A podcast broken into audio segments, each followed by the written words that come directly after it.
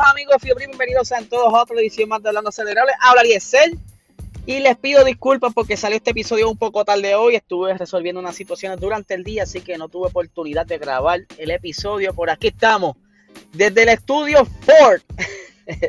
el que sabe, sabe.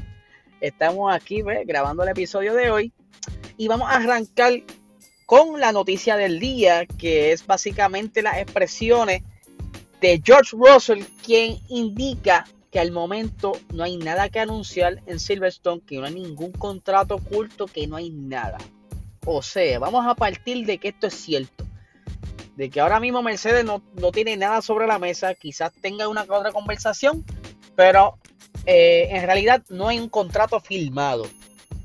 Esto quizás le da un poco de esperanza al señor Valtteri Bota, pero pone quizás en una posición difícil a, George Russell, ya que él está soñando o su esperanza es sentarse en ese Mercedes. Sé que llegamos con la novela ya varios días de George Russell y estamos locos porque se aclare todo esto. Si en realidad se queda en Williams, se va de Williams, va para Mercedes o para donde quiera que vaya, para que entonces dé paso a otras noticias, porque sabemos muy bien que la prensa está solamente enfocada en este momento en lo que será el Gran Premio de Gran Bretaña en Silverstone y todo lo que está saliendo es girando en torno a eso. Y es por eso que como en un momento dado se estuvo rumorando que el señor eh, Toto Wolf iba a estar anunciando el contrato de supuestamente dos años con George Russell sacando a Walter y Bottas del panorama. Eh, esto junto con otros anuncios más de Mercedes, pero al momento todo es así. Ya el señor Toto Wolf había hablado en una entrevista que todas las decisiones serán anunciadas cerca o después de las vacaciones de invierno. Esto de verdad nos tiene ya locos. A mí personalmente ya quiero que lo digan ya o se filtre. Que se filtre la información y que tengan que entonces salir ellos de las cuevas y decirme la mano. Pues sí, tuvimos que firmar a fulano y a sutano, eso es lo que hay. Este, eso es lo que viene para el 2022. Pero otra cosa curiosa que estaba diciendo George Russell es que él, a pesar de que, ¿verdad? Obviamente al momento se le eh, termina el contrato ahora en diciembre con Williams, pero él dice que Williams, al ritmo que va, puede que tenga un buen comeback en un futuro cercano ya ustedes están viendo cómo ellos han ido progresando y están pasando eh, constantemente a esa Q2 en las cuales. Pero él hace un comentario bien importante y él hace un hincapié en lo que fue entonces en los tiempos del año 2013, 2014, eh, cuando ¿verdad? Williams también tuvo un tiempo difícil eh, y se ¿verdad? estuvieron pasando algo similar. Por entonces, donde llega eh, Valtteri Bota a la escudería, eh, es filmado, a los muchos que no sabían esta parte de la historia, quienes están comenzando a escucharme el día de hoy, eh, sí, Valtteri Bota comenzó en el 2013 justo a Pastor Baldorado, que luego de ese, de ese año 2013 es donde eh, llegaron desde la posición 10 en el campeonato de constructores a terminar terceros el campeonato de constructores y obteniendo podios en la gran mayoría de las carreras en ese año siguiente. O sea, el que no sabe, y volvemos, el que no sabe de la historia de Williams, es uno de los, eh, digamos, equipos más viejos o longevos que hay ahora mismo en la Fórmula 1.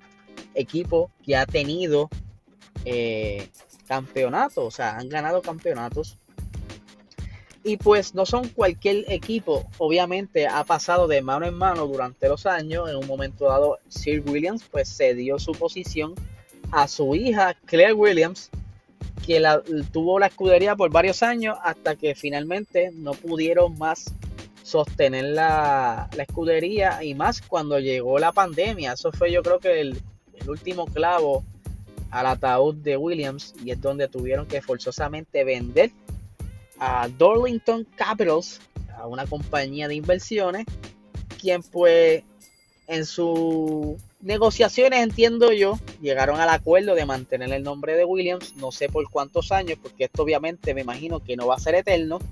En algún momento dado, eh, si dependiendo del éxito, lo más probable cambien el nombre, pero pues por el respeto a la familia Williams y el cargar este, eh, este equipo por tantos años, le han dejado el nombre.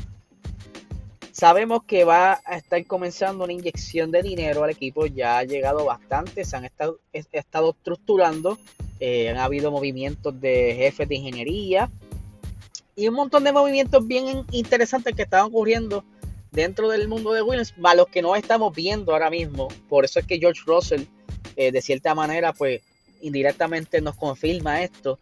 Deben haber muchos planes buenos para Williams y es por eso que a pesar de todo él le desea el mejor de, le desea lo mejor a Williams en este futuro cercano, lo que afirma un poco lo que les llevo diciendo que el año que viene va a ser un año bien interesante y vamos a ver quizás escuderías que estuvieron un poquito rezagadas van a estar un poquito más parejas y esas posiciones, por lo menos en la zona de los puntos, se van a estar peleando mucho y va a quizás a la diferencia será el expertise de los pilotos eh, por encima de lo que es la el motor porque se supone como le hemos dicho tantas y tantas veces eh, la estructura del monoplaza el año que viene debe ser lo bastante pareja en la, grilla para que entonces eh, tener un mejor espectáculo.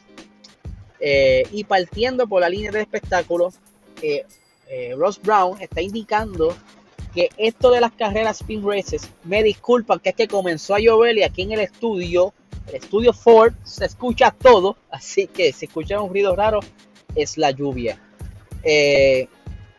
Ross Brown estaba diciendo que no piensan forzar la idea de los sprint races eh, en la Fórmula 1 si no funciona. Ellos van a hacer esta prueba en estas tres carreras, en estos tres circuitos que ellos escogieron. Si no funciona, no funciona, se quedan como está con el concepto original, que son la, clasificatoria tradicional de los sábados. Eh, simplemente esto es un proyecto piloto para ver cómo funciona, si es que de verdad llena las expectativas que obviamente una de las metas es poder llenar ese sábado a capacidad como están haciéndolo durante los días de carrera, porque ellos saben que las prácticas, aunque venden la taquilla, pero seamos sinceros, el outcome de, o sea, el income de ellos no solo la taquilla, lo hemos explicado en otras ocasiones, es también lo que consuma el espectador dentro de la pista.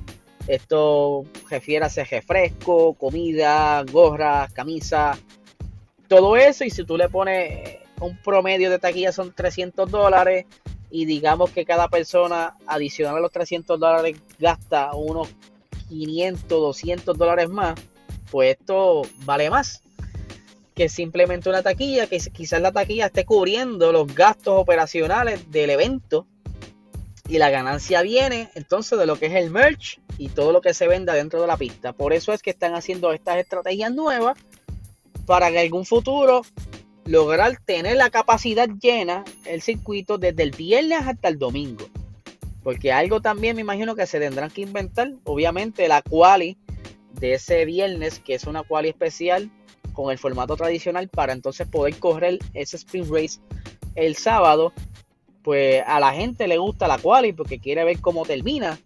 Eh, finalmente la posición, cómo va a arrancar esos pilotos y obviamente están pendientes sus pilotos favoritos en qué posición quedan. Así que esa es la idea, poder en un futuro tener los tres días llenos a capacidad, que eso, matemática básica, mucho más dinero, aunque, como les dije, aunque se vende la taquilla del evento los tres días, ellos quieren llenar el evento tres días para que la gente gaste más. Capitalismo, como dice el señor Sly Juan, que me debe estar escuchando en este momento. Eh, como siempre, fiel al programa, al igual que su compañero de trabajo, que se me escapa el nombre, soy malo para los nombres. Eh, pero de verdad, eh, vamos a ver qué sucede con esto de los Spring Races. Ya lo que falta es nada. Este, este fin de semana comienza esa primera prueba. viernes práctica.